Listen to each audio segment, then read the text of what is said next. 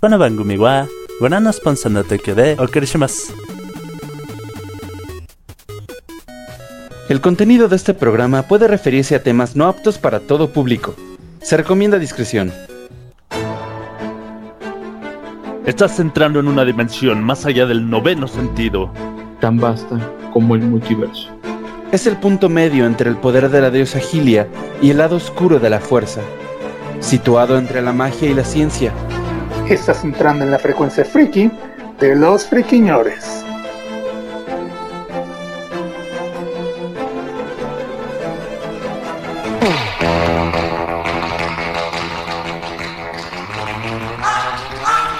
¿Qué tal, queridos friki escuchas? ¿Cómo están? Bienvenidos al mejor podcast friki del mundo mundial. La frecuencia friki de los friquiñores lo hacemos completamente en vivo. Son las nueve y media de la noche del 31 de marzo del año 2022.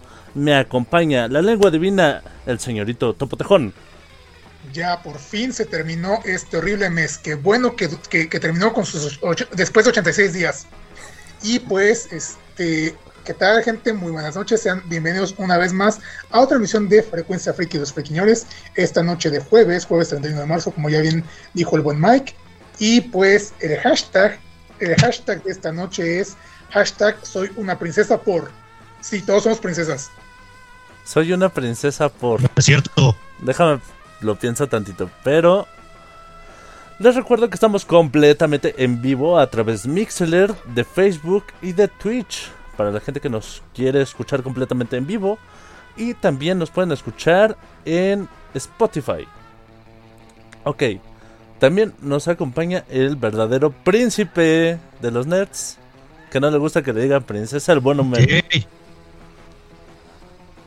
Mm, Sí, buenas noches, bienvenidos sean todos a, a este juevesín de podcast. Y, y no es porque no me gusta que me digan princesa, pero sé que no lo soy, entonces. Eh, Podría considerar princeso, pero Omen, parece que te comiste un robot. Sonas entrecortado. Sí. Ok. Ahí me escuchan mejor. No. ok, Y mien- ahí, mientras lo, lo, lo, lo, le- lo resuelves, voy a presentar al canguro con cuernos de carnero. Iba a decir el canguro con cuernos de ravioli. El, el buen Rufus. ups, Muy buenas noches a todos y bienvenidos nuevamente a otra emisión de Frecuencia Friki. Este. Yo soy princesa porque todo lo merezco. Pero todo lo bueno, o sea, si, si dijeras todo lo merezco, pues. eh, Todo lo que quiero lo merezco. Ok, mejor. Muy bien. Yo, yo soy princesa porque cuan- cuando canto se acercan los animales. Qué inusual. Sí, ¿Cuál es sujeto, exactamente? sujeto a interpretación. Ustedes ya lo escucharon, está con nosotros el señor doctor profesor Arno Song. Hola, este, que me, sigue- me sigo pensando en de la princesa y, y no sé por qué me llega a la mente la canción de la chica fresa, ¿qué va a querer la princesa? ¿Qué va a llevar la chica fresa? Por favor, eh, por favor pon esa ¿qué canción. vas a querer, Arno? Este, ¿qué era? Ay, ¿cómo eran unas fresas? O no, ya ni me acuerdo cómo era la canción, no me acuerdo Un esa banana frase. split, ¿no? ¿Qué? Un banana split, ¿no? Un banana split, no, sí, cierto, acá que algo. O sea, Y con nosotros la chica fresa, el buen Chava Villalpando. Hola comunidad friki, ¿cómo están? Muy buenas noches, bienvenidos a una emisión más de Friquiñores, donde pues estoy de colado. Entonces nada más así como para Arno, así de, eres old, pero así de old, ¿te acuerdas de la de qué es lo que quiere la nena que va a pedir la princesa? uy, qué ¿Qué quiere la niña fresa? Ok, bueno, y pues citando a nuestro hashtag de hoy, yo soy una princesa porque quiero. Punto, ya, se acabó. Sí, no, no hay mejor razón para ser una princesa que esa, porque quiero. Sí, yo soy una Porque princesa quiere y porque quiero. porque quiero y porque a veces, porque a veces soy valiente, porque a veces este, me enamoro, porque a veces sufro de amor, porque, Porque a veces se enamora y se quiere casar con el primer hombre que conoce. Ah, sí, Exactamente. es, sí, sí, es princesa. No, sí. a veces ¿Está pierdo la- secuestrado en una torre o algo así? a ¿Tienes veces cabello pierdo la mágico? cola por un hombre, Uy, perder la cola por un hombre ya está cabrón, ¿eh? a veces pierdo la cola por un hombre. Entonces, Ay, ok. no, no es cierto. Muchas Sí, gracias. eso, eh, eso es muy de princesa, sí. ¿Qué es, ¿Qué es peor, perder la cabeza o perder la cola? eh, no lo sé. A ver. Dep- depende de qué, depende de cuál sea tu rol. Exactamente. Ok, entonces, este, bueno, yo A soy ver, una ¿canela princesa o porque quiero. Yo, Ah, yo soy una princesa porque quiero. Gracias a todos, eh, gracias a, a todos los que nos están oyendo, amigos, eh, familia, gente que sintoniza y que nos favorece con su bonito oído. Muchas gracias. Gracias a toda nuestra audiencia. Saludos, mamá. Todo, oh, rayos. ¿Qué tanto podemos quemar a Mike en este momento? Bueno, empecemos hoy con Frikinotas. ¿Qué tenemos, muchachitos? Claro que sí, claro que sí. Hay bastante, bastante que comentar. Primero que nada, resumen rápido de los Óscares. Ah, Disney sí. robando premios otra vez, porque pues como ya sabrán, este, el Oscar a, a mejor película animada se lo llevó Encanto, sobre el favorito de todos que era este, Los Mitchell contra las máquinas. Y pues en teoría estuvo mejor que se lo hubiera llevado Encanto y no Raya o Luca. Luca no está tan mala, pero pues Raya... eh, pero pues eh, al final de cuentas la gran parte de la comunidad no está contenta porque pues los Mitchell contra las máquinas es una joya muy este mu- muy hermosa, muy este bonita, eh, disponible en Netflix para quien no la haya visto. Es como mucho Y- mejor película, ¿no? Sí. Y pues también, este, si cabe señalar ahí rápidamente eh, en esa cuestión, este, hubo una pequeña polémica porque eh, nuevamente salió a colación, precisamente durante, du- durante esta ceremonia, el hecho de que hay gran parte de la población que sigue considerando a la animación como exclusivamente para niños. Eh, lo que ya hemos hablado muchas veces aquí en este podcast de que realmente no es así porque eh, animación existe para todo tipo de personas y siempre se ha, se- se vendido ese concepto de que por ser un dibujo animado, una animación en, en computadora, va a ser solo, solo para niños. Cuando pues, insisto, sabemos que eso es una gran mentira y pues este nunca está de más aclararlo. Aunque tampoco hay que caer en el juego que cayeron muchas personas de estar compartiendo, entre comillas, animación para adultos y eran puras escenas gore de este Invincible. Digo, Invincible es una serie muy buena, pero creo que si quieres realmente destacar a la animación eh, para adultos por otra cosa, pues no solo te vayas por el gore, vete por las tramas, vete por este, los diseños de personajes. Vam- va- vamos, todos sabemos y tenemos más de un ejemplo en mente cuando hablamos de animación para adultos sin tener que recurrir este, al gore. Ok, bueno, ahí se O cierra al, este. o al porno. O al porno, exactamente. Ahí se cierra el punto con este lo, lo de Disney robándose el, el- el Oscar a mejor, a a mejor película animada. Disney Eh, compitiendo tenemos- contra Disney por la, por la mejor película animada. Sí. Bueno, y también este ya como resumen igualmente del Oscar, pues ya saben, tenemos esta situación que pasó con Will Smith y Chris, este, Chris Oigan, Rock. sí, ¿qué opinión Está- les merece ese pedo? Ah, es complejo. Está, está bien y está mal. Ajá. Pues está bien porque pues sí está defendiendo eh, a su esposa de una burla. Está mal porque pues realmente no era el momento eh, para...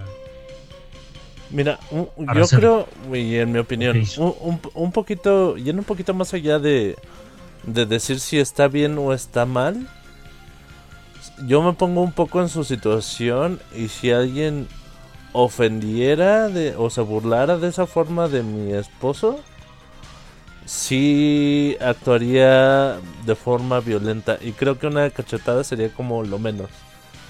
Ah, pero también creo que la academia no debe permitir actos violentos dentro de sus pues de sus eventos. Entonces sí creo que sería lo mejor para la academia el quitarle el premio a este muchacho. Y lo que se me hizo como muy de, de pocos huevos de, de Will Smith es el salir llorando, este, como justificándose. O sea, no, pues ya tuviste los pantalones de meterle un madrazo al güey, pues, pues ya aguántate las Y pues ya consecuencias. asume tu responsabilidad. Así es. Sí, realmente hay muchas cosas que cuestionables y que este que destacar en esta situación. eh, pero pues vamos, son opiniones que van a, a estar este, entrando en conflicto con las de todo el mundo, porque pues realmente eh, esto no solo generó memes, porque pues es lo que más ha, ha- ha, este, salido, ¿verdad? Eh, sino que también análisis, o sea, en Twitter la gente está analizando conductas de machismo tóxico, conductas este sobre la violencia estética, un, un- un término que yo desconocía, pero que ya este, eh, lo, descubrí en Twitter esta semana. Eh, todo este rollo sobre la academia y sobre... ¿Puedo acusar a la te- gente que, que me dice feo en redes sociales de violencia estética? Sí, básicamente, o sea, si, si, si te dicen feo, si, te dicen gordo, chaparro, lo que sea, creo que ya se considera como violencia estética, al menos por lo que entendí en Twitter. Este, y bueno, esa es una situación complicada, es este muy está llena de variantes y no está mal, pero pues también ya sobreanalizarla y empezar a eh, sacar temas que ya ni al caso, pues está de más. Ya también vimos demasiados memes esta semana, entonces creo que eh, de- de- debemos dejar el tema como por la paz. Ya si le quitan o no los caras a este señor, pues ya es decisión de la academia. Y pues este, a ver qué pasa al respecto de esa situación. Y ya para ter- terminar con esa situación del Oscar, dos situaciones más. Eh, hubo una otra de las cosas que causó polémica durante cere- ceremonia fue que una de las conductoras, pues digamos que metió mano de manera mm, eh, inapropiada, de manera incómoda, con este Jason Momoa y con Josh Brolin, porque ellos presentaron uno de los premios de esa noche y esta tipa así sin más se, se acercó y los manoseó. Digo, si yo fuera ella tal vez lo hubiera hecho también, ¿verdad? Porque pues Jason Momoa y Josh Brolin, wow. Pero pues ya si lo vemos... Yo no, yo no te creo. ¿Mane? ¿Cómo, cómo? No han censurado a Omen. Otra Sí, al vez. parecer. Yo no fui. Otra vez. Bueno, este, en lo que se recupera Omemi y nos da este réplica, este, sí, o sea, si lo vemos de un punto de vista curioso, chistoso, sí, o sea, ¿quién, quién no quisiera agarrar este, y sabrosear a, a Jason Momoa o a Josh Brolin? Pero pues, ¿qué hubiera Yo- pasado si hubiera sido eh, un escenario al revés? Si hubiera sido este, un actor con dos actrices. Eh, estamos hablando de una situación igualmente complicada porque estamos hablando de doble moral, de situación sobre eh, qué es acoso, qué no es acoso. Fue acoso a final de cuentas porque pues a los dos les vio muy incómodos al momento de que esta, de, que esta mujer este, empezó a pues vaya a sabrosearlos de manera inapropiada. Pero pues este vamos, ya con esta, con esta demostración sumada a la de Will Smith y Chris, este, Chris Rock, más otra que ahorita voy a mencionar, estos premios ya parecen más como uf, los premios telenovelas más que los Oscars. Porque ya es más este chisme, más argüende que realmente galardonar a la industria del cine. Y pues la tercera cosa sobre los Oscars que les quiero mencionar es esta situación que ocurrió con Amy Schumer y Kristen Dunst. Eh, Kristen Dunst, esta actriz a la que todos conocemos por papeles como este Mary Jane en la saga de Spider-Man de Tobey Maguire, eh, como esta eh, Claudia en entrevista como el vampiro, entre muchos, muchos, muchos papeles más. Estuvo en la ceremonia, estuvo nominada a Mejor Actriz de Reparto.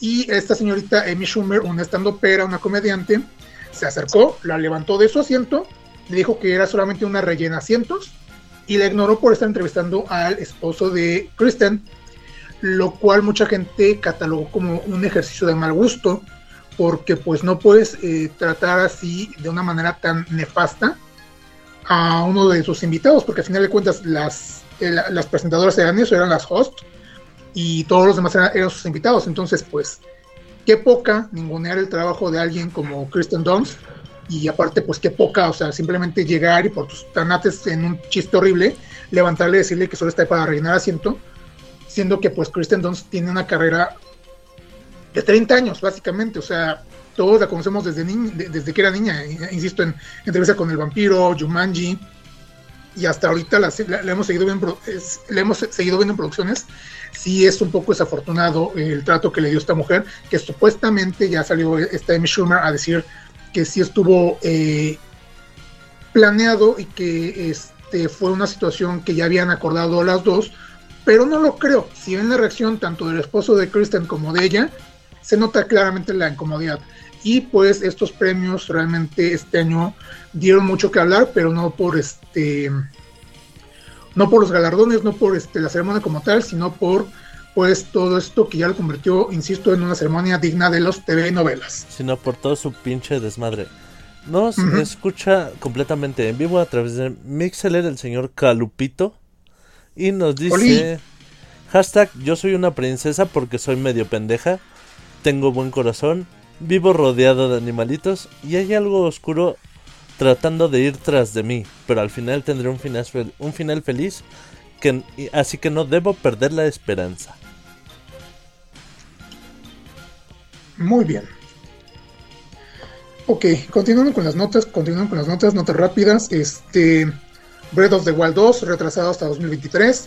Aonuma nos anunció esta semana que el juego se va a retrasar porque pues quieren seguir puliendo este, el juego para entregarnos algo de calidad. Nos, nos dieron un brevísimo adelanto de, este juego y pues este, no más que decir, más que va a estar llegando en la primavera del próximo año, o sea, entre abril y, y mayo más o menos aproximadamente. Si es que no pasa otra cosa, que esperemos no sea el caso. Y pues este, ya estaremos esperando noticias posiblemente en lo que va de este año y parte del que viene. Pero no las veremos en la E3 porque la E3 de este año, pasando otra nota, quedó cancelada. Quedó completamente este, cancelado. No tendremos E3 este año. Segundo año sin, sin un evento como este, porque como recordarán, en 2020 eh, se canceló dadas las situaciones con la pandemia. El año pasado se hizo, pero de manera virtual. Y este ya confirmaron que no va a ser, no, no va a ser ni virtual ni presencial. Hay una situación ahí complicada entre los or- organizadores del evento, pero pues ya está completamente confirmado que no tendremos una E3 para este año. Así que pues supongo que tendremos que estar esperando a, a los anuncios que hagan las compañías por su parte o al menos hasta o- otro de estos eventos similares. Pero pues, insisto, E3 2022 no habrá. Muchas gracias. Por otra parte, ah, déjenme decirles que el 8 de abril empieza la segunda temporada de El ascenso del héroe del escudo. Yo estoy esperando mucho esa, Uy. esa animación. Sí, Y- se pone bueno. Y les comparto también que estoy viendo ahorita un anime que se llama Gleipnir, donde el protagonista básicamente tiene el superpoder de volverse un fursuit. Un fursuit. Ok. Sí, es una cosa bien bizarra. El, el guion es medio malón, pero, pero así, el hecho de que el protagonista se transforme en un fursuit... eh, Se yo- transforma en un fursuit. Alguien más lo tiene que usar. ajá, exactamente. Ok. Entonces se lo, se lo ponen. Ok, eso suena muy sexual, de alguna Es, manera. lo, lo hacen muy Mm, sexual además. ¿El 2 o el 4? Qué bizarro suena Tanto, esto. Sí.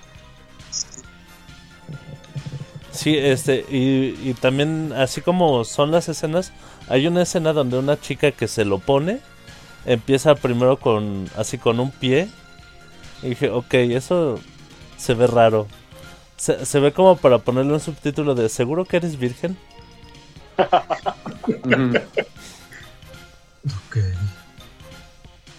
Sí. ¿Tenemos más notitas? Rufus, Sí, tenemos yo les tengo de- notitas también. A ver, Ajá, adelante.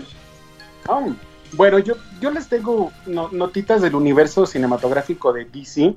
Este lunes, el, el actor que interpreta a Flash, Ezra Miller, fue arrestado en un bar en Hawái no, eh, por alterar el orden público y pues este, gritar ahí una serie de obscenidades en estado de ebriedad ahí en, en este bar de Hawái. Este, también en su momento lo denunciaron por acoso porque al parecer estaban bebiendo y era un bar karaoke, entonces Ezra, pasadito de copas, este, arrebató el micrófono y luego después se abalanzó sobre un hombre y empezó ahí a hacer como que un desmadrillo y pues eh, fue arrestado. A final de cuentas, pues únicamente estuvo, obviamente, eh, unas horas en, en prisión, todo, todo deparó en una multa que pues evidentemente él pagó y, y que pues salió el- al día siguiente de la cárcel. Y en, en otro orden de ideas, igualmente, hablando de The Flash, esta semana ya fueron las proyecciones de prueba de su película, de la película de The Flash. Recordemos que hace poquito se eh, hubo una mm, reestructuración en la fecha de estrenos de películas del universo de DC. Entonces, pues la película de The Flash, que estaba programada para este año, se mandó para el siguiente. Y pues para este año únicamente nos quedamos con el universo cinematográfico de Shazam y que pues inicia con eh, Black Adam y cierra el año con Shazam y la furia de los dioses. Entonces se dice que esta, mm, en, las primeras proyecciones de prueba de The Flash hay muchas sorpresas, eh, se dice que los comentarios son muy buenos, se dice que hay muchos cameos, eh, que el, Batman de Keaton está increíble, que es como que este hombre pues no, no perdió el toque de, Batman y que pues nos van a sorprender los cameos, se habla por ahí del regreso de, Henry Cavill como Superman, se habla también del regreso de Ben Affleck como Batman, también en algún momento se ha mencionado que va a salir la Mujer Maravilla, más, eh, Reverse Flash y todo lo que engloba esta película en su trama principal. Entonces, pues buenas y malas noticias para The Flash. Ah, ese es, de plano ya este, el señor no sabe. Eh, o no sé, ese señor este, e- e- es un imán para, para, para la polémica, porque pues no es la primera vez que sabemos que anda en desmadres así. Y pues afortunadamente tiene alguien este, allá arriba, y no me refiero este, en el cielo, sino allí en la Warner, que realmente le está tapando muchas de sus chingaderas, porque eh, si, si, si otra compañía Se fuera está ya estaría este funadísimo, ya estaría completamente cancelado.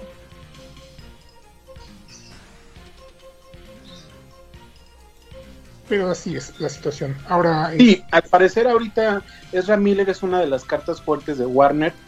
Recordemos que sale en Animales Fantásticos. La verdad es que la, la más reciente entrega desconozco de qué vaya y desconozco el- el tema, pero este, sé que sale ahí. También, pues obviamente to- todo el peso que ha tenido en, en el universo de DC a partir del, del Snyder Cut de la Liga de la Justicia. Entonces, pues sí, yo creo que sí hay un, buen manejo ahí de la imagen. Me, siempre me, que hablo de él me viene mucho a la mente cuando andaba aquí en México y se fue a la zona rosa y se metió al rico club y andaba ahí de, de desmadroso en la Ciudad de México hace el año antepasado, creo, o el pasado, no sé. Muy chistoso ese hombre. Ahí la verdad no me cae tan bien, pero eh, reconozco su trabajo. sí, exactamente. Nos dice el señorito Cadejo que tiene noticias del universo cinematográfico de Marvel. Dice, ya se estrenó Morbius. Y está. Morbius no existe, Morbius son los papás. No, no, no, no le hagan caso a nadie. Bueno, yo he leído en, pues, en redes y, y en distintos medios que la verdad la película está bastante me, que la película no, este, pues es que es algo completamente olvidable. Eh, no la he visto, de- desconozco de- ese universo un poquito más, pero este sí, sí he, he leído que los comentarios no son buenos y que pues un fracaso más para Don Jared Leto. Acá el novio de Topo Tejano. Pasando la, la Jared Leto. Pero bueno, Rufus, ahora sí, lo ama. tú tienes más este. Tú tienes una nota de, de, nuestra querida sección Sony Patrocinanos. Sí, se acaban de lanzar la información acerca de la nueva modalidad que va a tener eh, PS Plus, que es la respuesta de Sony para el Game Pass que había tenido Microsoft en Xbox. Eh, nos, nos da una cantidad muy grande de juegos para PlayStation 4 y PlayStation 5 y lo maneja por medio de tiers. Tenemos el básico, que es el PS Plus que todos conocemos hasta el momento, que te regala tres juegos cada mes, que te permite jugar en línea, entre otras cosas. Si no te interesa el resto de cosas que van a ofrecer, te puedes quedar con tu servicio tal y como está. Luego tenemos el Essential, que es eh, el servicio de PS Plus, más una biblioteca, me parece que de más de 100 juegos de PlayStation 4 y PlayStation 5 que puedes jugar este en el momento en el que tú quieras, descargarlos y tenerlos ahí. Y pero solo los puedes usar mientras sigas teniendo el, este, La membresía. la, la- la suscripción, ¿no? Y finalmente tenemos el PC Plus Premium, que además de los juegos del Essential, te agrega también eh, juegos de PlayStation 3 y de PlayStation 2 y de PlayStation 1 creo también.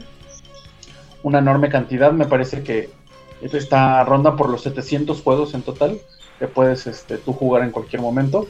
El único detalle que existe es que por la arquitectura que tenía el PlayStation 3, si tú quieres emular un, bueno, si tú quieres jugar uno de esta biblioteca que sea de PlayStation 3, sí tendría que ser forzosamente siempre con acceso a internet porque estaría ejecutándose en servidor. Ese es el único detallito que. En precios tenemos que eh, va de los 60 dólares el precio normal a los, eh, me parece que 80 para el Essential y 120 para el Premium. Eh, un Durante, poco elevado, la verdad, el para- precio para mensual, semestral, anual. mensual. Este anual, perdón.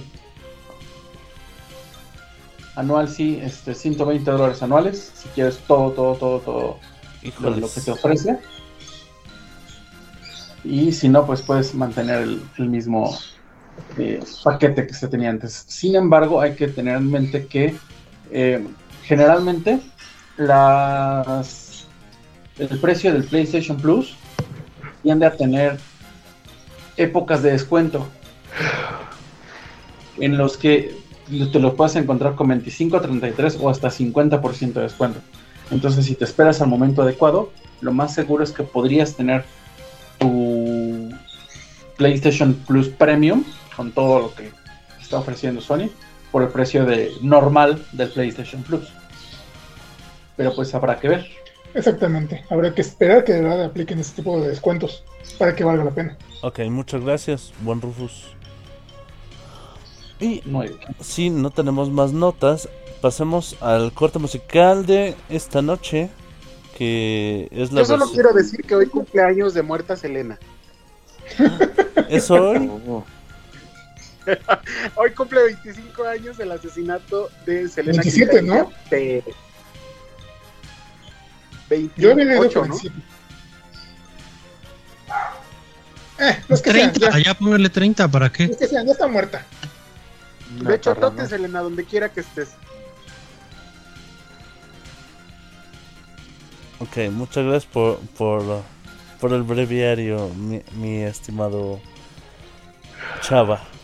Ahora sí, esto es de la película Encantada, la versión en español latino de That's How You Know. Y, y- y regresamos al bloque principal del programa de hoy. Hoy vamos a hablar de adaptaciones live action de clásicos de Disney. No se vayan. ¿Cómo sabrá que la amas? ¿Cómo verá tu amor?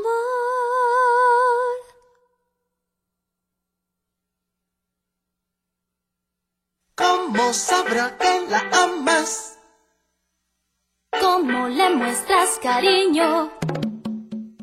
¿Cómo sabrá que en verdad la Amas Si la amas, ¿cómo sabrá que la amas? ¿Cómo le muestras cariño? ¿Cómo sabrá que en verdad la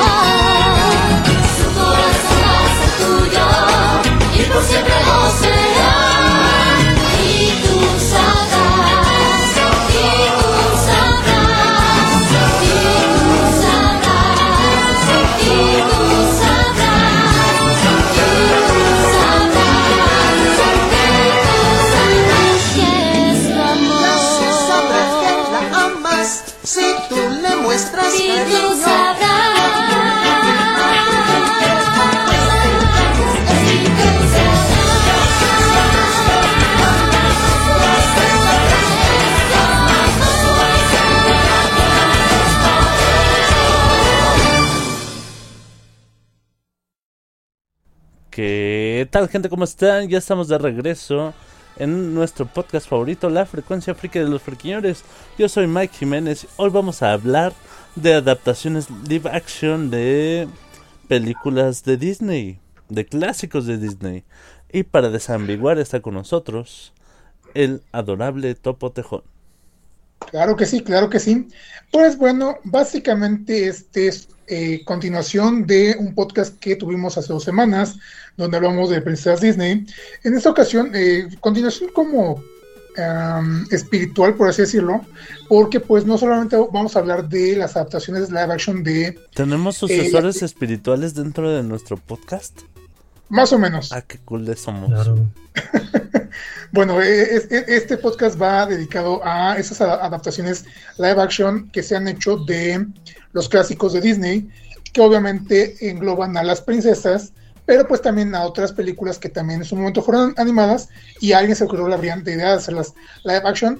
Y pues también creo que podríamos hacer un poco de trampa y mencionar algunas otras adaptaciones live action de cuentos clásicos que no necesariamente son las de Disney. Así que, ¿qué les parece si empezamos de una vez a hablar de este tema? Porque pues el tiempo siempre nos apre- siempre nos, este, nos anda correteando y pues el tema está extenso. Me parece perfecto, pero antes quisiera agradecerle a toda la gente que nos escucha completamente en vivo a través de Facebook, Mixler y Twitch. Muchas gracias por darnos amor en forma de reacciones y corazoncitos. También los leemos en todos los chats a través de los comentarios.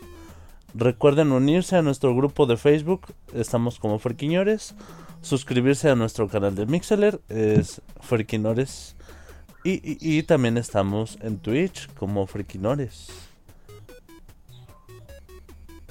Listo. Así que sí. Yo OnlyFans. Ah, ah, ah, y este Ursagil juega con nuestro hashtag, dice, soy una princesa porque no me siento cómodo yendo de campamento.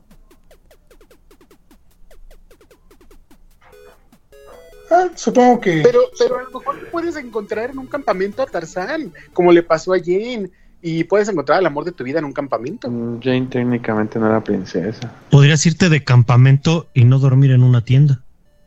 También. Sí, Bueno, lo de Jane como princesa ya lo discutimos en su momento, entonces este, eso ya es De este... mi Jane no vas a estar hablando, ¿eh? eh, pero sí. Ay, pero sí voy a hablar. Podríamos irnos de a campamento. Sí, próximamente el campamento de los Y que Friquiñores, sea- curso de verano. Curso de verano. Será ¿no? campamento Esperanza a la resurrección. Será Campamento campamento espera. Chipegua. Ok, Pero bueno, pues. empecemos, eh, eh, empecemos, empecemos antes de, de, de- de seguir debrayando. A ver, chicos, ¿a ustedes qué adaptación, o cuando piensa- pi- piensan en una, en una adaptación live action de Disney, qué es lo primero que piensan? ¿Cuál Mi, es la primera que... mi favorita que es La Bella y la Bestia, de mi Emma Watson. Yo A lo mejor creo Aladdin. que, bueno, yo, yo considero que siempre que queramos pensar en una adaptación, lo primero que hay que abordar es que va a haber libertades en cuanto al libreto y en cuanto a la imagen y demás de los personajes. Eso es como lo, lo principal. Siempre que pensemos en una adaptación, va a ser salirse completamente del molde, de la imagen, del el pre que tengamos en la cabeza. Ahí este, se va a salir una adaptación. ¿No? De hecho, En mi caso, por ejemplo, Disculpa, de hecho creo que se Eh. agradecen las reinterpretaciones que son bien logradas. sí, exactamente, se agradecen, sobre todo también que ya son adaptadas a, otro tipo de público y que siguen teniendo tanto al- al público cautivo como capturando nuevo. ¿no? Tú mencionaste hace un momento a La Bella y la Bestia, para mí también es, este, es mi favorito. Yo creo que e- es una película visualmente muy bonita, creo que Emma lo hace muy, muy bien, creo que el CGI está perfecto, creo que está, está muy bonita. Además, ahí hablando de libertades, eh, hablábamos el día que, que hablamos de las princesas, que ahí, por ejemplo, LeFou se da a entender al final que es parte de la comunidad LGBTTIQ+. Entonces eso me pareció algo pues, muy padre. Sí, es, es, ¿No? Y- eh, cuando Disney anunció su primer personaje LGBTTIQ otra vez.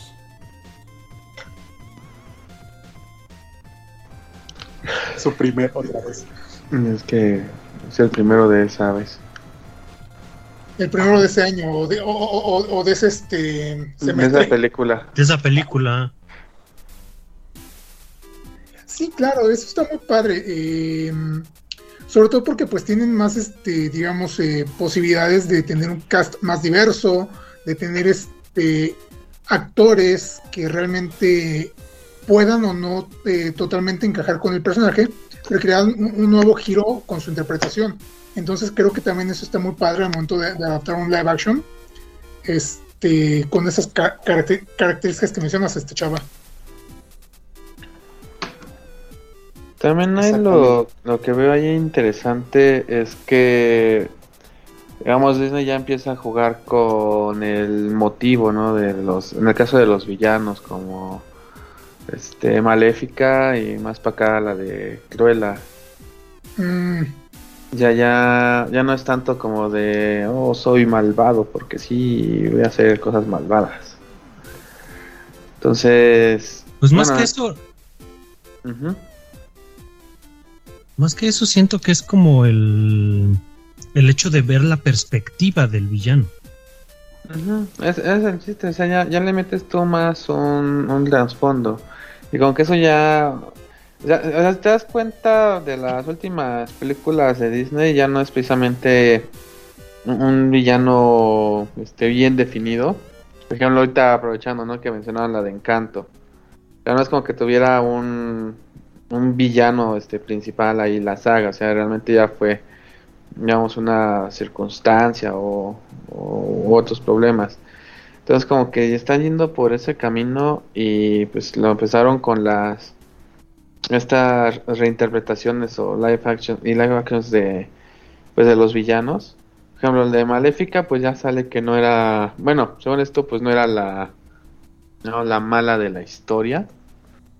Este, en Cruella pues está por ver bien qué onda de cómo pasa este de esa película que era hacer un abrigo de, de dálmatas o qué se les ocurre este hacer, pero digamos ya les ya le están poniendo ahí este pues un trasfondo que apunta que tiene algún alguna enfermedad mental, ¿no? Pero ya es ahí cuestión de ver qué bueno, para empezar si quieren hacer algo más, ¿no? Sí, además de que, pues, eh, al respecto de esto que mencionas, Arno, eh, hay más proyectos en puerta para seguir este Camino de villanos, ¿no? dándole fondo, ajá, da- da- dándole trasfondo a los villanos. Se supone que este año, hace un par de semanas, habían anunciado que tienen por ahí un proyecto de serie para Gastón, el mismo Gastón de, de la versión de live action de La Bella y la Mm. Bestia. Quieren adaptar una, adaptarlo como serie para Disney Plus con un, este, una historia de origen. Eh, en su momento también habían manejado que querían hacer algo así con esta Úrsula, dependiendo del éxito, eh, dependiendo De la del éxito que Sirenita. tenga este, la sirenita, van a aprovechar para ver si, si, si se aventan pues, también su, su película Mm, independiente o, o una serie de, de Úrsula. Ahí Eh, aprovechando que tocas el ¿Ah? tema, porque por ahí sacaban, aunque hay que medio confundido de que Úrsula y el de este el Rey Tritón, no sé cómo se llama, eran hermanos o algo así. No es, no es canon, no es canon. Se manejó algún tiempo dentro de, de la, de la historia de la sirenita. Ah, de hecho, sí había este, publicaciones oficiales de, de- de Disney, eh, libros o historietas, no recuerdo exactamente cuál de las dos, donde sí manejaban que eran este, hermanos, pero este, eventualmente lo ca- cambiaron el, el contexto para que solo fuera Úrsula una, este, una, una persona más en la corte del, del rey este, Tritón, que en algún momento intentó este, traicionarlo y por eso lo exiliaron. Ah, ok. Pero pues también ya, y entrando en, en- en otro punto que ya manejaremos más adelante si tenemos chance, en Once Upon a Time, como ya también la citamos en otra ocasión, sí manejan la situación de que eran hermanos, pero pues eso ya es como que otra línea, otra Sí. interpretación, Es el universo 3, 2, 4, no sé qué. sí, algo así.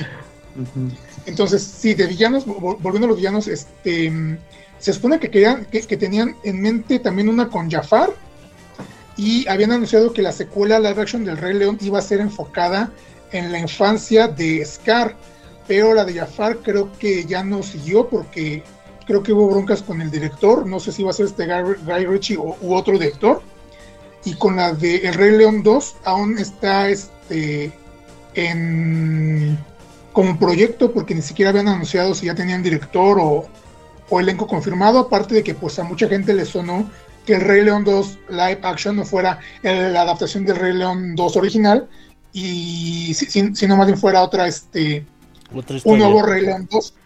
Ujú. Bueno, es que hay también, bueno, en el caso de ese tipo de live action, pues live action es más CGI, CGI, CGI pues, de- pues para que se vean leones realistas. Ah, sí, bueno, eso ya Pero- es dependiendo de la interpretación de, de cada persona. Sí recuerdo mucho esa discusión, pero ah, Hablando de Úrsula y de Rey Tritón hace rato, de hecho, el buen Tore Moreno me envió una imagen donde los dibujan como amantes, haciendo el, diamantes. haciendo el delicioso. Sí, de hecho esa imagen la publicaron también este, en la semana en, en un grupo y, y hacían referencia a lo que dijo Arno sobre el lazo sanguíneo que había entre estos dos, porque decían, oh mira, ahora son norteños. Suerte. Pero pues no, o sea, eh, les repito, eso no es, ya, ya no es canon, ya este, es una, una interpretación diferente. Al menos hasta ahorita no sabemos cuál vaya a ser este, la tirada que hagan este, Mm, Ahora live con- action. Ajá, ahora con la película de, de la versión de, de la sirenita que, si no me equivoco, viene el próximo año, ¿no? Chava, ¿tú sabes de eso? ¿Cuándo viene la, el live action de la sirenita? El próximo año, en 2023. Ah, Ajá. 2023. Yo, eh, eh, en este caso, yo creo que un punto muy importante que tiene Disney a- ahorita es que esta nueva manera de contar las historias desde la perspectiva de otro personaje, ¿no? O sea, lo vimos con los ejemplos que ustedes ya acaban de dar, como Cruella, por ejemplo, donde igual, pues, Disney aprovecha y se toma todas esas, eh, las libertades que quiere, ¿no? Para poder, este, hacerlo. Resulta que, pues, al final de cuentas, Cruella era una diseñadora eh, de modas incomprendida, ¿no? O sea, entonces, y, que, pues, o sea, hizo una película visualmente muy bella y que, pues, sienta las bases para para lo que viene después. No sé si Disney, la verdad, sí le convenga seguirle apostando a, a contar las historias de villanos o a seguir eh, co- contando a, sus personajes, reversionando a sus personajes clásicos, porque recordemos que se viene el live action de Blancanieves, se viene eh, donde Gal Gadot va a ser la reina malvada, por cierto. Este también se viene ya creo que es más próximo, no sé, el live action de Pinocho, también con Tom Hanks. Pinocho. Igual este, se vienen otras, otra serie de adaptaciones que Disney ha estado ahí eh, empezando a, maquilar, pero así a ciencia cierta, pues no lo vamos a saber hasta que haya los anuncios oficiales en, en la D23 o en ciertos este, medios. Ahorita por lo pronto vamos a tener La Sirenita, Blancanieves y... ¿Qué más? Creo Pinocho. que por el momento Pinocho, ay, y también la secuela, hablando de Encantada, la secuela de Encantada ya está en producción y Oh. este por ahí se filtraron en la semana unas fotos del, del set de filmación donde eh, pues vemos ahí a, a Giselle y a Edward otra vez con ropa este así como mm, no sé muy muy real con una vestidura como de la realeza entonces ya ya veremos de qué trata Ah, real. no sé cómo la vayan a Ah, esa clase de español. real. Yo pensé que decía Exactamente, esa clase de real, real de realeza, no real de tangible. no real de Entonces, realidad. eh, Yo no es que empecé de ropa animada o no sé. No, no, ya, ya en la semana se, se filtraron ahí unas imágenes del, del set de filmación y salen los dos con ropa de la realeza, perdón, me, me expresé mal. Con ropa y de pues, verdad. no sé, a lo mejor sí la, sí la titularán Desencantada, no lo sé, también esa se viene este, este año, todavía no se da a conocer si va a ser como ya lo ha hecho Disney solo para Disney Plus o va a estar en cines, pero por lo pronto tenemos live action de Disney para los próximos mínimo tres años. Muy bien. Yo no quiero demeritar Encantada, pero eh, vamos, estamos hablando de clásicos. Sí, yo sé que la película, la, la, la, la, la película de Encantada que tiene ya 10 años, Ya lleva rato. sí, sí, ya lleva rato. Entonces yo no la considero tan clásico, eh, o bueno, clásico dentro de las adaptaciones, porque pues, al final de cuentas era una historia original que tomaba muchas referencias de pues, las historias clásicas, pero pues, insisto, no es por demeritar, la, la película es genial y la secuela pues se ve que va a estar también al nivel porque pin- pinta bien, simplemente pues era como que una mención que, que, que yo tenía muy este, que, que yo tenía que mencionar, vaya, eh, porque, porque pues no sé, clásica, eh, a- adaptación de un clásico pues no, ¿verdad? Pero solo eso. Si mal no recuerdo de esa película, creo que la... No, hay una, hay una, um, no, la que se acaba casando con el príncipe, el príncipe era una del mundo real o algo así que acaba en el mundo de, digamos, animado, Sí. o estoy confundiendo. No, sí, eso pasa. Sí es esa, Sí, ¿no? sí, es que, correcto. que le suena el teléfono y dice, ah, qué buena recepción, ¿no? Sí, sí, eso Por- ya es en el final, creo. Pero, pero eso básicamente Ajá, ya, ya los es el an- final. son- De hecho, es, Sí, la es el. Como el epílogo de los antagonistas. Ajá, sí, ya, ya es lo, lo último, último. Porque entonces, técnicamente, esta, este personaje pues acaba siendo princesa. Y- Ah, sí. Sí, básicamente acaba siendo princesa. Y también, este, esta estaría... Bueno, también lo puedes clasificar dentro de los villanos. No, pero ahí ya, ahí ya no, ya no, ya no aplica que sea princesa, ¿Por qué no? ¿O que se hace reina? porque No, era reina. Era, era reina, se casó con el rey. Se casó con el príncipe que ya no había ningún superior de él, entonces él Entonces ya no automáticamente se convierte en el rey. era rey. Ajá, cuando, cuando la, la, la reina este ya no existe, él en automático se Oye, sí, es Lo cierto. corona como eh, rey. bueno, Ya. eh, ahora es que reflexionando un poco en lo que dice Mem, no hay princesas malvadas, ¿o sí? Es que esa es No, la... las superpoderosas. Pero no, sí, estamos- Ah, Pero gusta literalmente se princesa porque su papá le dice así. No, y aparte tiene una hermana en, este, en las chicas, en las chicas superpoderosas Z, que era duquesa o algo así. What the fuck. No, ¿yo qué? Bueno, pero ese no es el punto. Pero me refiero No, a las películas de Disney. Pues malvada por naturaleza, ¿no? O sea, tienen momentos de, debil- de- de debilidad donde, pues, como Luke se sienten, se sienten atraídas por el lado oscuro, pero Mo- de eso momentos a de debilidad moral. Donde pierden la cola por un hombre. O como esta, Como o esta como chava. esta Tiana que realmente, o como esta Tiana que realmente pensaba vender su alma por este obtener su sueño, si no me equivoco. Así es. Sí, Sí, digo, o sea, pero ahí eh, no es princesa todavía no tampoco. sabemos- todavía no sabemos si Dina Menzel, el personaje del que estamos hablando y el que nos llevó a esta discusión, este, va a estar presente en Desencantada, eh, porque Ajá. sí, sería, tendría mucho sentido que ya este el, este, el príncipe pues se queda como rey de Andalasia, al morir la reina Narisa, pues ya este, este hombre se queda como rey de Andalasia y pues obviamente su esposa pasa a ser la reina de, de Andalasia, ¿no? O sea, sería interesante ver qué giro va a dar ahora la, la trama para Desencantada. Eh, sí, también, no sé, ahí el topo tiene como que la lista también de, de, de otras adaptaciones en, en- que no son de Disney propiamente, pero que ya han salido también de los, de los live action. Por ahí la, la historia de, bueno, no, no cuenta, no olvídenlo, iba a decir ¿Cuál? Tarzán. Dilo. Ya hubo live action de Tarzán, pero no, pésimo. Bueno, es que también. Pues sí, de hecho empezó como live action, ¿no? Sí, Pero, eh, pero Chava se refiere más a, a los últimos años que hicieron un par de adaptaciones Este, de, de- la, de la novela original y que es como lo que yo les decía al principio y como bien, bien está recordando Chava.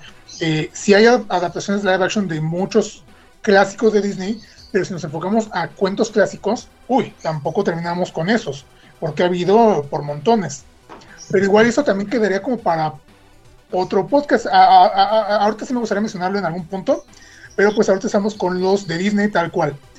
Eh, para mí, y corríjanme si me equivoco, pero creo que el primer live action que hubo oficial de un clásico de Disney fue la de 101 Dálmatas. la de y la noche de momento- las narices Ah, frías. Ajá. Y en su momento creo que fue este, la sensación también, porque pues estaba haciendo un clásico de, de Disney ahora con actores. Y de hecho, este eh, Cruella de Eran Vil dos o tres, ¿no? Eran dos este, live action de, de, de, 101, de, de 101 Dálmatas. 101 Dálmatas y 102 Dálmatas, que originales.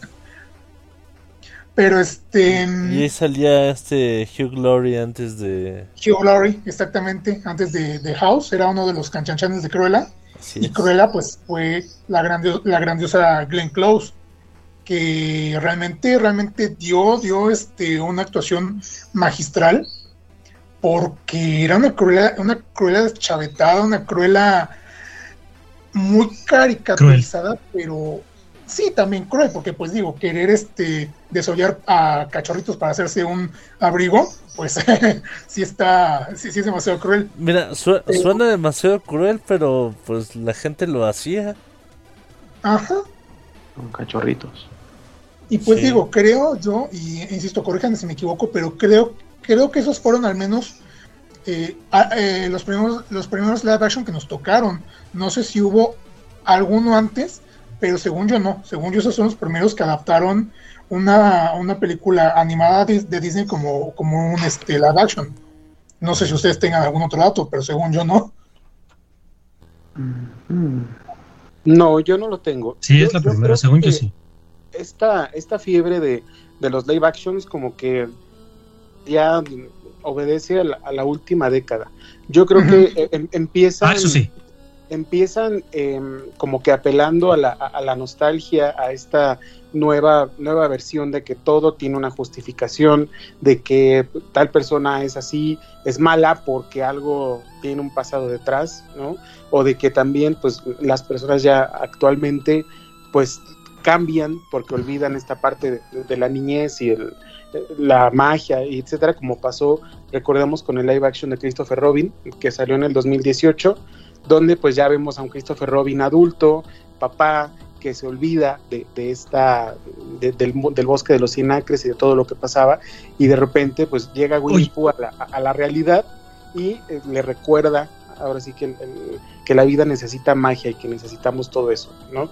También yo creo que hay... Espérense, espera, espera, detengan todo.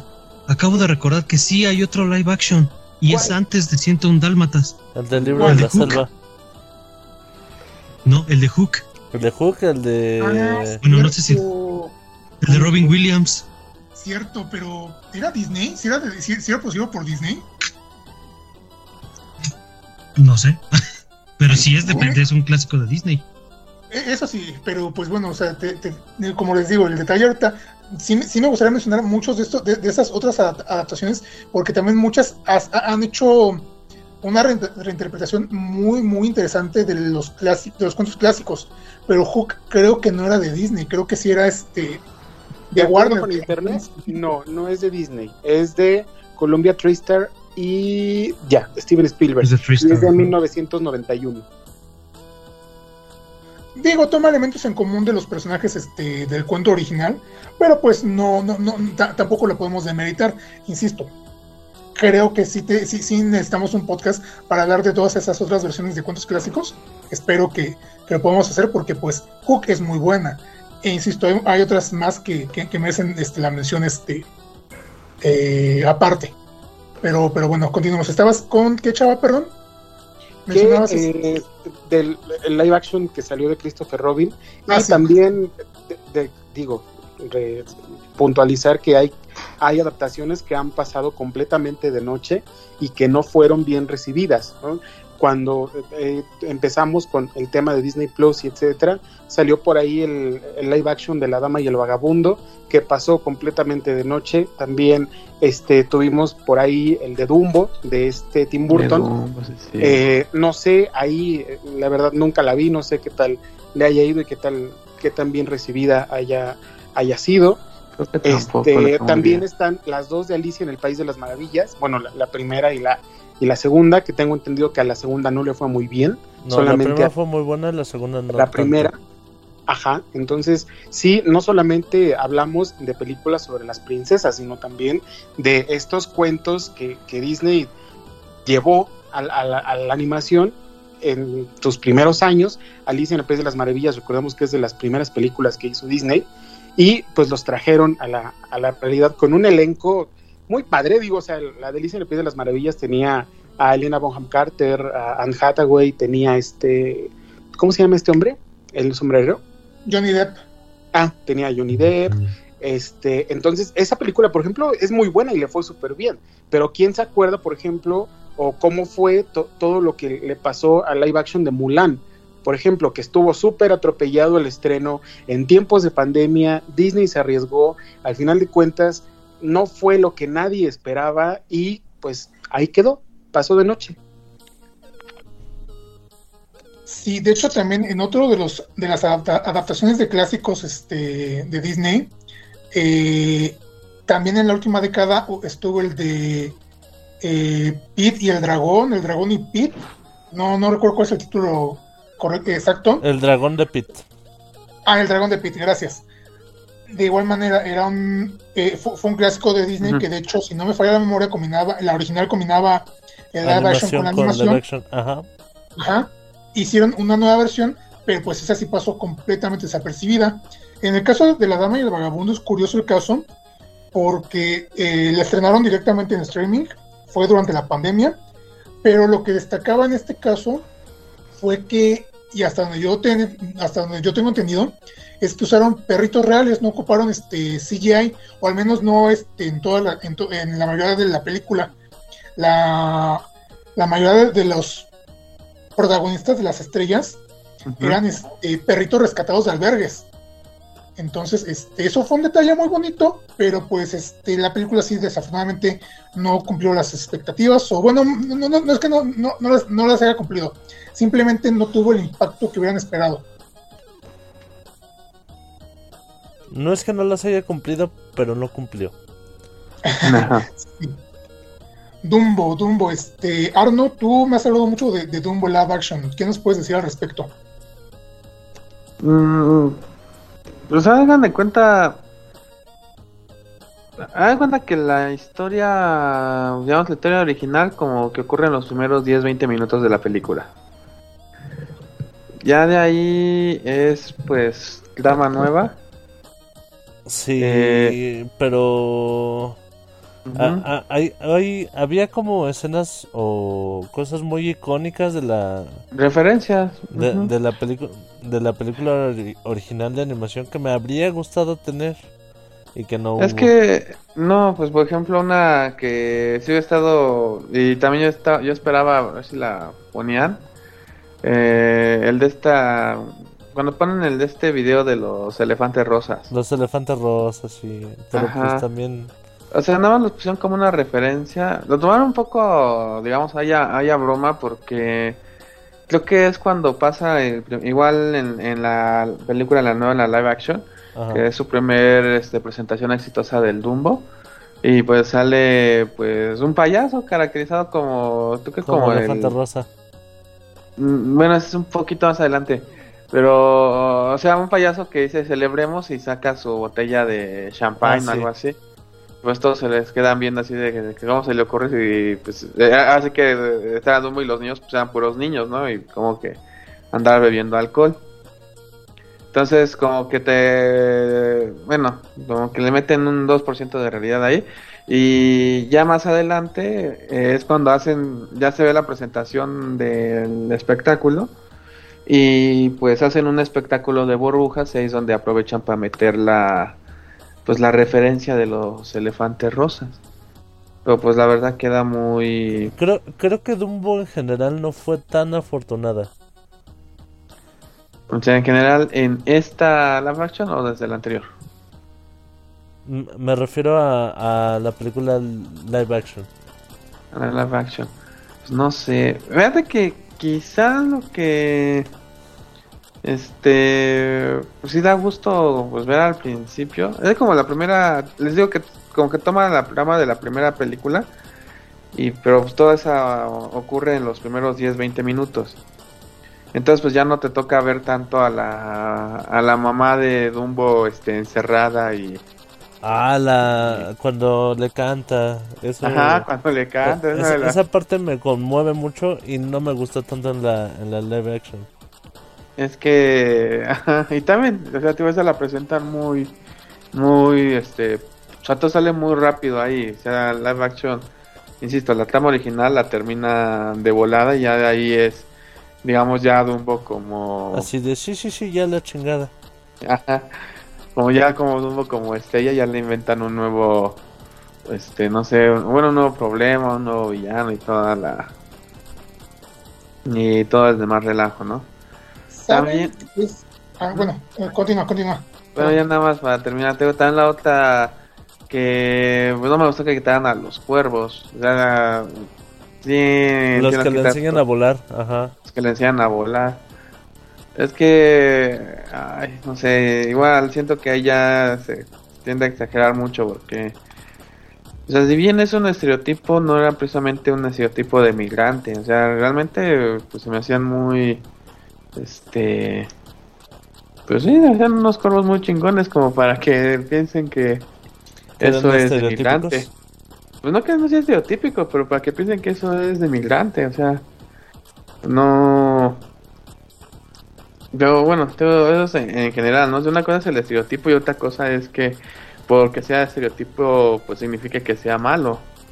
es que es precisamente al punto al que yo iba y qué bueno que lo mencionaste, porque creo que lo que a Dumbo le pegó, a diferencia de otros a- a otras adaptaciones de Disney en live action, fue la corrupción política, porque como mencionas, precisamente quitaron creo que la- las referencias al alcohol, al tabaco y esta situación con los cuervos que eran, eh, sí, e- e- Híjole. eran un estereotipo, un ¿Cómo, estereotipo cómo- racial. cómo le irán a hacer con Pinocchio? Exactamente. Entonces, Está si, si ya retiraron todo, todo eso en, en Dumbo por corrección este, política, ah, ¿cómo le podría ir a otras, pel- a, a otras historias con tramas aún, aún más este, polémicas, por así, por, por así decirlo? Digo, insisto, en Dumbo quitaron todo eso. Los cuervos, sí, como dices, eran personajes que dentro de la trama funcionaban bien, que dentro de la trama eran este, eh, buenos elementos, eran necesarios. Ah, ¿sabes? Son los que le enseñan a. Ah, sí que son los que le enseñan a Dumbo a, A volar. a volar. pero pues precisamente eran este eran el estereotipo racial pues ahora sí que de una persona afro, afroamericana y para no generar polémica para no meterse en problemas fue que decidieron omitirlos así como pasó es, también en el en el libro de la selva perdón el libro de la selva el rey Louis no sé si en la, en, en la adaptación en la adaptación live action lo quitaron Ah, sí, buena pero en la secuela, en la secuela, en la secuela animada, sí lo quitaron porque eh, el rey Louis dentro de la historia original, bueno, de- dentro de la, de- de la adaptación de la- esta, animada de Disney, era referencia a Louis Armstrong, que era un músico afroamericano. Entonces, que pusieran a un persona, a, a un- orangután, a un chango, Ay, no, pues. por el contexto, ¿no? Porque Ajá, esa sí exactamente. era una ofensa que les decían que eran changos, ¿no? Exactamente, entonces en, en la secuela animada del libro de la selva sí lo quitaron. Yo no vi este live action del libro de la selva, desconozco si lo hayan quitado, pero no me extrañaría. Mira, del trailer sacan como que una escena de un chango gigante en unas ruinas persiguiendo al, al Mowgli, pero no sé qué tanto habrán hecho ya en la película No, sí, sí sale bien el personaje. En, en sí no. a- al menos yo no noté alteración. Pues. Oh.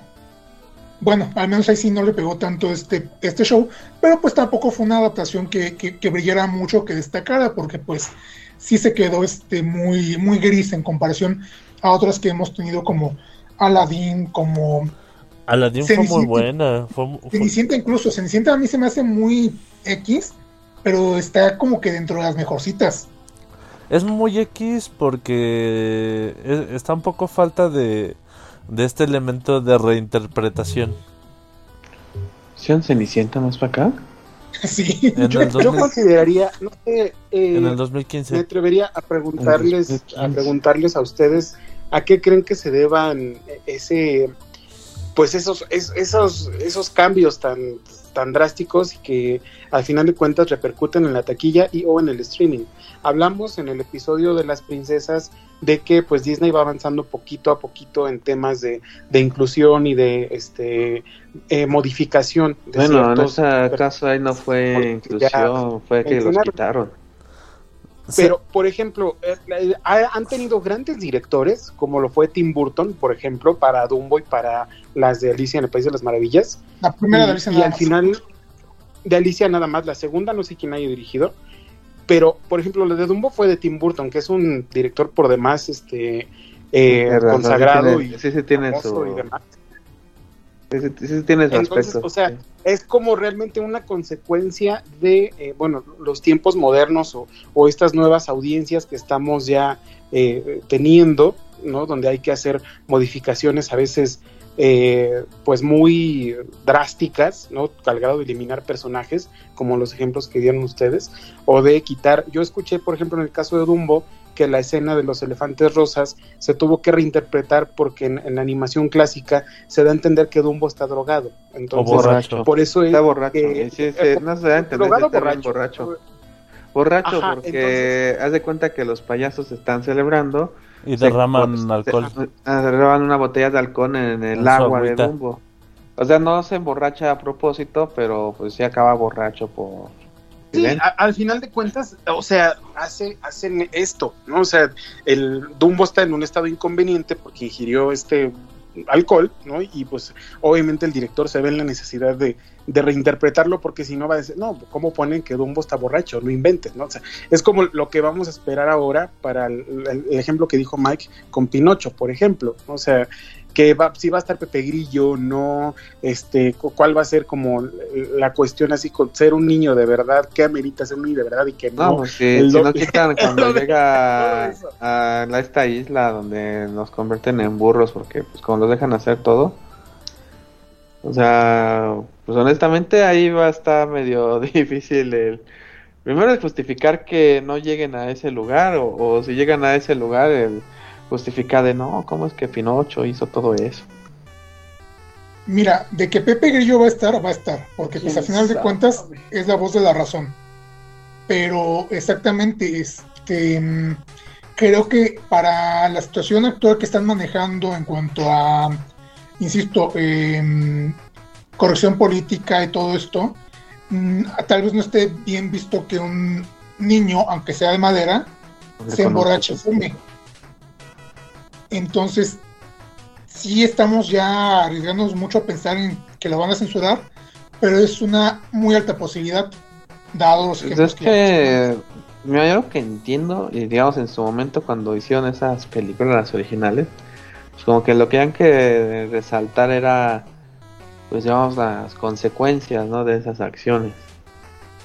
Porque, o sea, por ejemplo, el de Dumbo, ¿no? Esta parte de los elefantes, pues la verdad les queda muy bien en animación y todo, pero pues en esencia sigue siendo una pesadilla y el Dumbo no sabe ni para dónde huir y... O sea, sí, para el personaje es algo... Bueno, hay, hay que tomar en cuenta, pues, que los tiempos cambian.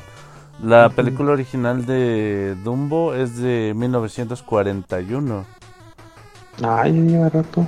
Que de allá para cuando se estrenó la live action de 2019, pues sí Ujú. ha cambiado mucho el, el, No, pues el contexto. el contexto. Sí. Ujú. A- antes, pues, eh, bueno, en esa época no era mal visto que, que se fumara en pantalla o, o que se bebiera en pantalla y pues... Ah, es- sí, pues ve las películas de cantinflas viejitas y los doctores fumando en los hospitales. Ah, sí. No sé, a mí me preocupa más Exactamente. como... Y, y, por ejemplo, o sea, e- evidentemente la- las audiencias han cambiado, las audiencias han, han evolucionado mucho también. Eh, el- en el caso, no sé, Mike, de- tú a lo mejor, ¿qué opinas de, de las que se hicieron de Alicia en el País de las Maravillas? ¿no? Me O sea, gusta mucho. donde hubo esta, esta cosa más oscura, realmente oscura, oscura, así de, o sea, que se veía como que tétrico, ¿no? O sea, no sé, ahí, Bueno, hay Pues, un- pues a mí sí me cuenten, gusta, cuenten. sí me gustaron, me gustó mucho más la primera que la segunda. Eh, me parecen unas muy bonitas reinterpretaciones y, y de hecho, no solo eso, me parece que es como atar cabos, ¿sabes? O, sea- o sea, co- cosas que te parecían como muy ilógicas en, de la película original de de la película original de 1951, ya en, en, Alicia en el País de las Maravillas de este Tim Burton, dice, dice, ah, ok, era por eso, ¿no? Y, y sí, ahora sí que sin necesidad de, de meterte en, en el rollo de la novela. Sí, sí quedó un poquito más explicativo todo. A mí, sí, en general, sí me gustaron. Pero creo también que, que las, las segundas partes no les han quedado bien, al menos en los live action. Es que eh, justamente a eso iba, o sea, ¿qué pasa ya cuando este, el, como dices, dan una explicación diferente porque la historia está contada desde otra perspectiva, ¿no? O sea, vemos a Alicia adulta que nos dice que lo que pasó en la animada fue durante su infancia, ¿no? Por ejemplo. Y pues obviamente ya se vuelven ya ahí los conductores donde te explicas por qué tal persona es así. Pero ¿qué pasa cuando ya le quieren rascar más a una historia que, que pues con una película tuvo, como lo que pasó con la secuela de Maléfica, por ejemplo, Oh, sí, o la secuela de Malísima. Alicia? La de Maléfica fue Claro. mala, mala, mala, mala. Ah, eso no existió. Nada que ni la he visto. Mira, no es, es hasta bonita, pero creo que ya abusan de este de este concepto de de Maléfica como el hada buena, como el hada heroína. En la heroína. Eso explica por qué había ambiciones. Rufus, ¿qué te preocupaba a ti, decías, de, de- de la corrección política? ¿O, cu- o cuál era tu No, punto? era al respecto de que, por ejemplo, habíamos visto ya eh, sobre lo de Pinocho, de que todavía no está muy claro el tema de cómo va a estar, eh, qué tantas libertades creativas se van a tomar para, para esta versión, siendo que, pues, aparte de que Pinocho ya tiene muchas versiones live action, aunque Ah, no son sí. de Disney. De Disney. Ajá, tenemos también, por ejemplo, el tema este de que eh, para Mulan quitaron a Mushu y Mushu era el alma de Mulan. Sí, la verdad sí. De Sonora su vaca. Exactamente, sí, sí, sí, sí, les aplicó totalmente. No, yo no he visto Mulan, pero sí la idea de que de, de- de una Mulan sin Mushu es como que ah, eh, le, le están arrebatando una de las partes más importantes. Y, y no solamente por el tema del, del, del ¿cómo se dice? Del ah, A referenciar, no, a pegarse. espérame, espérame, espérame. Mm, Comedy. eh, Ah, ¿cómo- cómo- cómo ¿Relief? Comic Relief, sí. De Comic Relief, sino que de por sí era como que eh, una forma en la que también Mulan veía una, un- una perspectiva diferente. Así, mira tu desayuno, está feliz de verte. O sea que, ah, para lo que mencionas y por lo que yo entiendo, temes que puedan quitar a, digamos, a Pepe Grillo o a los estos este, animalitos que Ah, se llevan a- a, cierto. Pinocho a la isla, ¿no? Eh, ya ves que había un zorrito y un gatito, que son los que seducen a, a Pinocho. Bueno, seducir entre Son comillas. las malas influencias de Ajá, exactamente. Nos dice Entonces- Tore Moreno que, por cierto, nunca veamos Mulan en live action.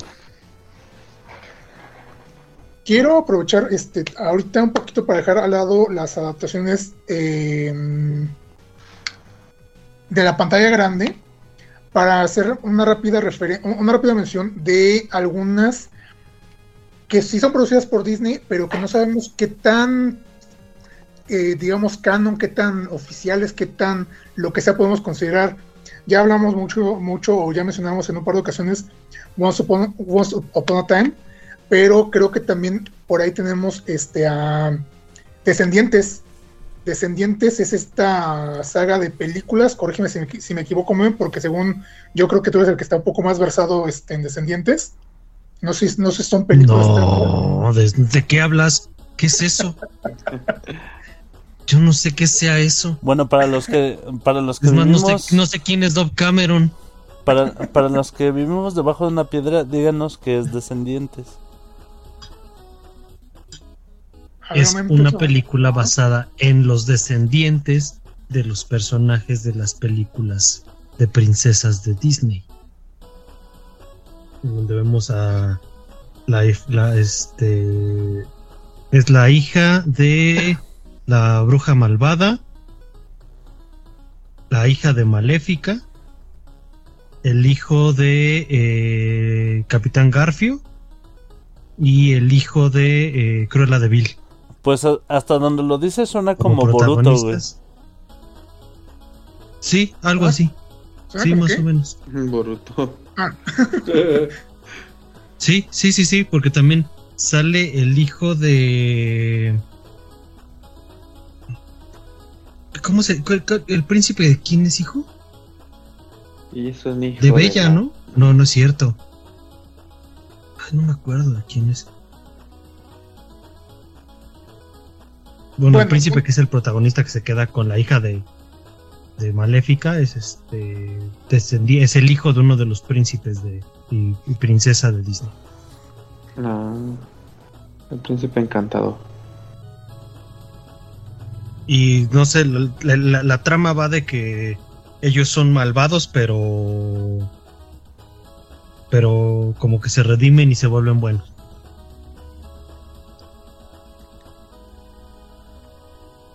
Eh, sí, algo tengo entendido. ¿Mane? Ajá.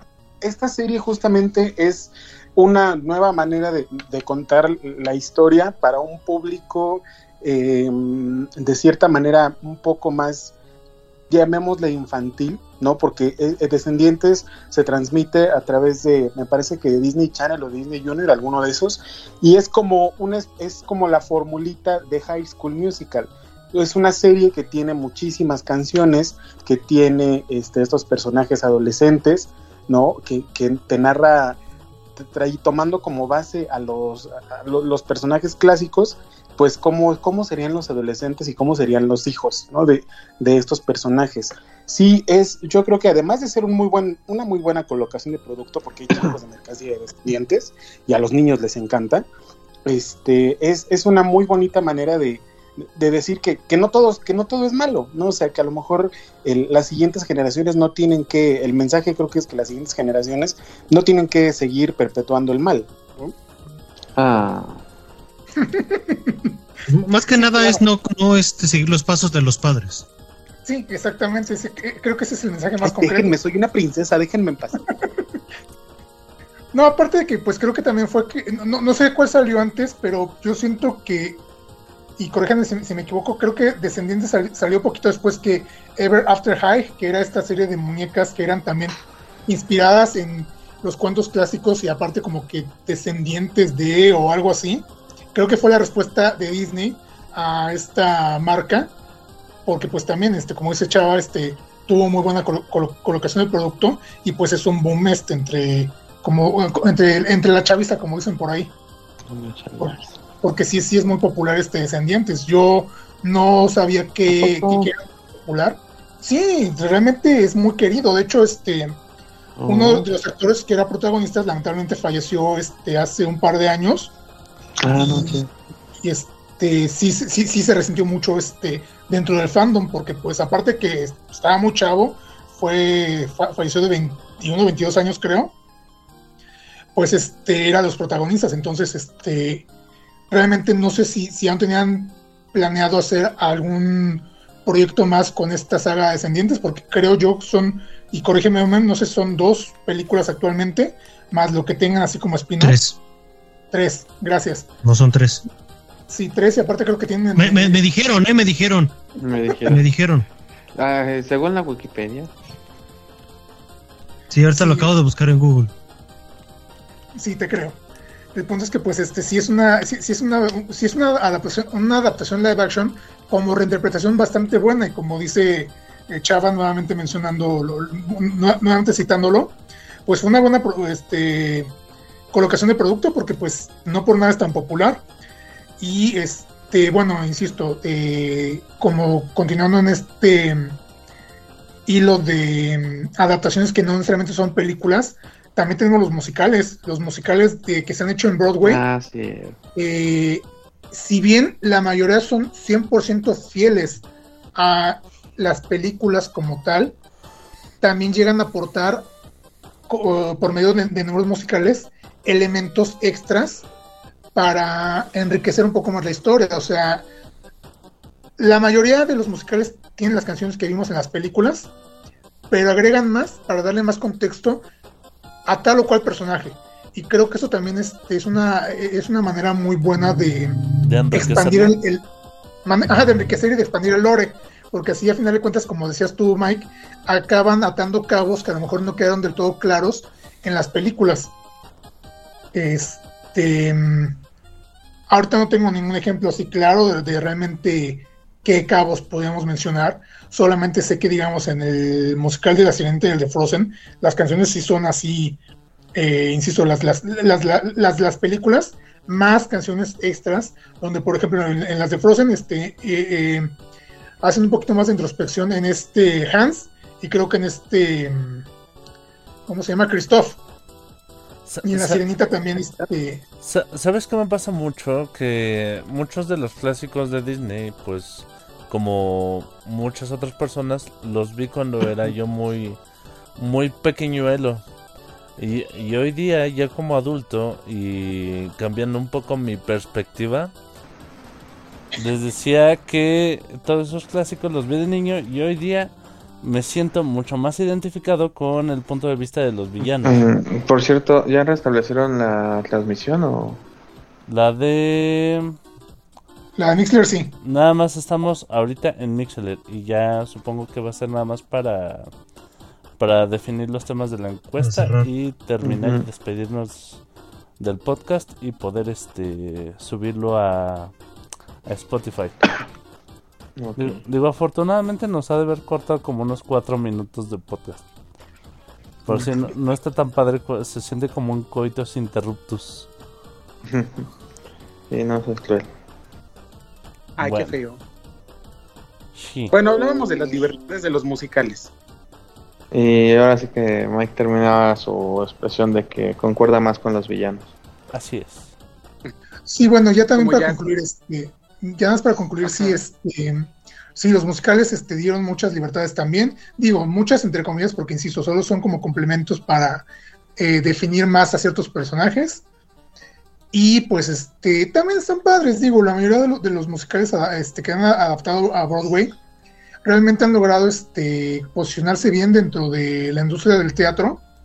Tan así que muchos este, incluso están de gira. Por ejemplo, ahorita tenemos este.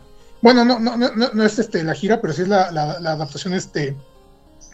em, con el. ¿Cómo se dice? El, el ensamble mexicano de, del- de Aladdin. Y pues también este, hace mucho tuvimos este, El Rey León. Y en los 90 tuvimos La Bella y la Bestia con Lolita Cortés, que fue el hit. Pero pues sí, realmente este, los musicales también creo que cuentan como una adaptación live action bastante... Eh, ¿Mande? Ah, bueno, Peter Pan, pero... No, pero el Peter Pan de, Lol- de Lolita Cortés ya no era el de Disney, era un, un, Peter Pan Peter distinto. Pan de Lolita Cortés. si usted no sabe quién es Lolita Cortés, googleenlo. A ver, ¿quién es Lolita Cortés? O, o busque Lolita Cortés, mejores momentos en la academia. ok, no, pero sí, o sea, sí, Ah. claro, ha habido temporadas de, en Broadway muy extensas y muy padres de, de La Bella y la Bestia o del Rey León. Aquí en México lo tuvimos con Carlos Rivera y estuvo años y años y Ah, años y siglos y siglos y repitió y todo lo demás. Este, porque sí, o sea, esta nueva manera de, de contarlo a través de una escenografía, de hacerlo, pues, viviente, ¿no? En, en 3D. Yo he visto por ahí muchos videos de, del musical de Tarzán, por ejemplo.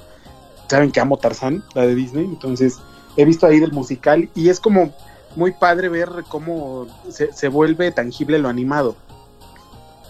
Sí, pero de igual manera, como con las películas de action, no todos los musicales logran este, ser tan exitosos. Digo, el Rey, el Rey León y la, la Bella y la Bestia, bueno, y Frozen ya este, en años más recientes, han sido como que el top de adaptaciones este, de películas de Disney como musical. Pero pues digamos, a la Sirenita le fue mal. Eh, no era mala la obra, pero realmente sí hubo detalles que dejaron muy este, decepcionado a la gente, sobre todo precisamente el hecho de este, representar a, las sirenas en, en el fondo del mar, porque pues básicamente ponían a la actriz que, a- que, que con junto con los demás este, personajes del fondo marino, pues en unas estructuras sobre ruedas que hacía que se viera medio raro, no, no, no, no, no sabría explicarles. Es como si, si se subieran a una de estas este, mesitas con ruedas que luego hay en las escuelas y te, y te empezaran a empujar por todo un escenario. Así se veía este el nado de, de- de las sirenas en, en el musical. Digo, a Por eso niveles- se quisieron indicar y cuando fue el 30 aniversario de La Sirenita, hicieron una única fecha en un, un único musical donde estuvo creo Lía Michelle y este co- como Ariel y hubo ahí como que varios personajes muy famosos. Creo que Queen Latifah me parece fue Úrsula. Este, y, y lo que quisieron reivindicar y hacer un, co- un, un musical mucho más producido y más real. Estuvo muy bonito ese especial, yo lo vi. Sí, digo, este, el musical eh, a nivel este, letra, música y demás era excelente, pero ya a nivel de visuales, al menos en la parte, insisto, de, del fondo marino, sí se veía medio piñatón, dirían por ahí en mi barrio. Pero pues, insisto, o sea, al final de cuentas, eh, cualquier adaptación live action corre el riesgo de o ser un éxito o ser un fracaso o simplemente pasar completamente, completamente desapercibido. Muy bien, yo creo que con esto llegamos al final de nuestro podcast. Vamos a definir los temas para nuestra siguiente encuesta de qué quieren hablar en el próximo podcast. Qué sorpresa. Sí, Arno quiere hablar no, no, no, no, ya. Maybe one day. Me gustaría ah, que hiciéramos una un, un episodio así tranqui de eh, recomendaciones de anime y videojuegos. Ya les dije Anime Lunken Estaría Story, bien, pero nadie quiere. ¿Qué pasó?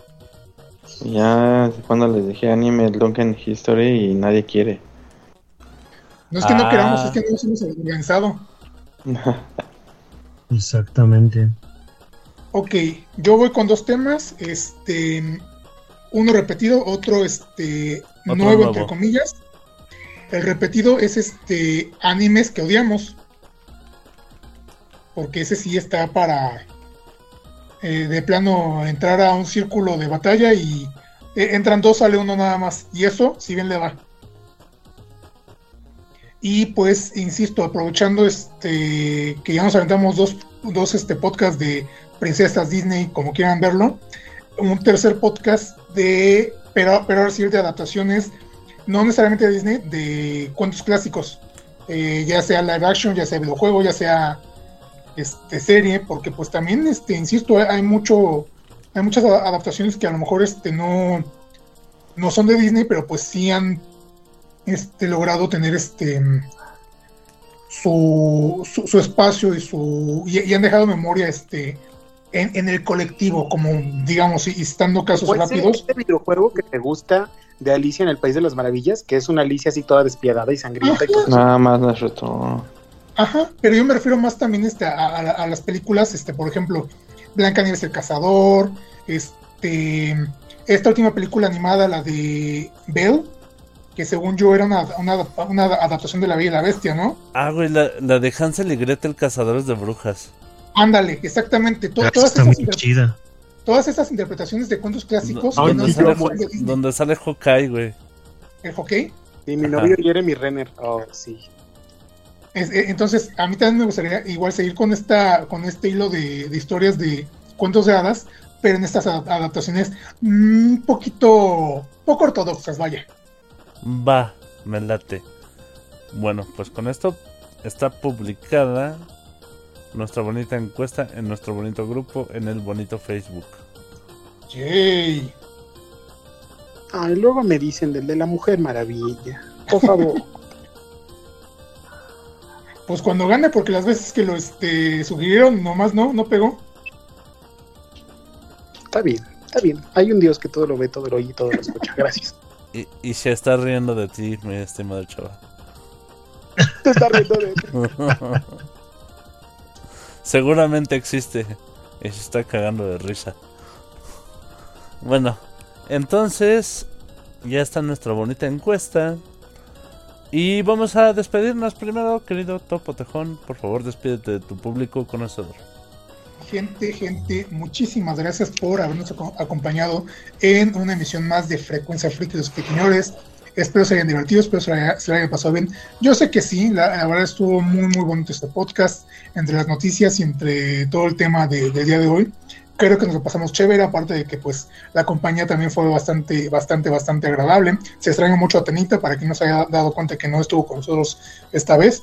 Y sí nos hizo falta mucho su, su opinión también pero pues esperamos que ya para la siguiente nos pueda acompañar. Y, pues bueno, este, yo me despido de ustedes. Ya saben que me pueden encontrar en Twitter y en Instagram como El Topo Tejón, en Facebook como Alejandro Trop. Y pues este, me despido de ustedes. Ya saben, cuídense mucho, lancen las manos, amen, no odien y cojan un chingo. Nos escuchamos el siguiente jueves. Muchas gracias. Mi estimado canguro, por favor, despídete. Muchísimas gracias por habernos acompañado en una emisión más de Frecuencia Friki. Recuerden que a mí me pueden encontrar como Rufus Ruskram en YouTube, Twitter, Facebook, Twitch, Picarto, Wattpad y ya no me acuerdo qué más. Pero también pueden Y encontrar. OnlyFans. No, ese no. Todavía no. También- No. Y mi página de Facebook es Rufus. International. Estoy, tratando de convencerlo, pero no se deja. Es muy reacio este canguro. Bueno. Bueno, Mem, por favor, despídete. Señores, pues muchas gracias por escucharnos este juevesito. No se olviden de votar por su tema favorito y sobre todo si quieren participar, háganoslo saber. A mí me encuentran como Omen Rodríguez en Facebook y en Instagram. Ok, muchas gracias. Eh, señor profesor Arnoson. Eh, pues muchas gracias otra vez por haberme invitado aquí a andar de princesa con ustedes. Este, pues esperemos que algún día gane Park. Hay muchas referencias y muchas cosas. Ya, ya tienen las, o sea, ahorita de lo último es lo de la, lo de la pandemia. Pero pues, también en su momento este, se ha hablado de calentamiento global, de, de cuando Trump estuvo en poder. Hasta también esta parte, es más, uno de los últimos que sacaron fue de uno de sus personajes, personajes, este, los negros, güey, el único niño negro que ahí que tenían. Está bien chistoso el, eh, ese capítulo, si alguien, si lo pueden ver, búsquenlo, está, eh, está interesante y se van a dar cuenta de qué tan racistas o no son. Pero bueno chicos, muchas gracias Ma y todos los pequeños por haberme invitado. Espero este, estar aquí otra vez pronto. Muchas gracias. Querido Chava, por favor, despídete de tu público. Ay, pues muchas gracias por haberme permitido estar nuevamente en este, en este programa. Eh, nos escucharemos más adelante en alguna otra emisión si, si me vuelven a invitar y si este es, es oportuna mi intervención. Este, gracias a todos, gracias a los que nos escucharon, gracias a los friquiñores siempre por su, su calidez y su buen humor y su y todo eso que pues que me, que me reinicia y que me ayuda a, a- a ver el mundo de otra manera. De verdad, muchas gracias. Y este, pues nos estamos escuchando. Yo estoy en Instagram como arroba, arroba El- Chava Villalpando, para quien quiera estar ahí. Chava, el secreto para poderte reiniciar es sa- saber dónde está el botón de reinicio. No, ¿dónde está, chavo? Ujú. Eh, y luego les digo dónde está. Mm. Interesante. No, no es interesante. Bueno, Eh, es interesante tu reacción. Un abrazo y, y- y un beso y, y un así, un abrazo así muy, muy, muy fuerte para, para todos y para todos los fiquiñores y gracias, gracias por estar. un, un abrazo y un beso en sus botones de reinicio. Independientemente de dónde los tengan, ahí. Muchas gracias, querido Chava. Yo soy Mike Jiménez. Ha sido un placer hacer este podcast para todos ustedes. Saben, me estoy dando cuenta. Bueno, antes de otra cosa, me encuentran en mis redes sociales como Mike Jiménez, así con M-A y latina K. Eh, me estoy dando cuenta de que la gente que me manda solicitudes de amistad eh, normalmente soy muy minucioso en ver si tienen fotografía, desde, desde cuándo están en redes sociales, este, ver, tratar de ver que, que, no, que no sean este cuentas falsas, pero Posibles asesinos seriales. Pe- Pero, pero, pero estoy viendo que en general si alguien me manda solicitud y es un furro obeso, de inmediato lo agrego. Así, no, no, oh, no qué hay, raro. no hay filtro. Así que por lo pronto sal- saludos al buen Luan Luan. Y eso es todo por hoy. Esto ha sido la frecuencia friki de los friquiñores. Nos escuchamos el próximo jueves. Descansen. Y los quiero un chingo. Todos digan adiós. Adiós. Hasta, hasta luego. Gracias. siempre, siempre,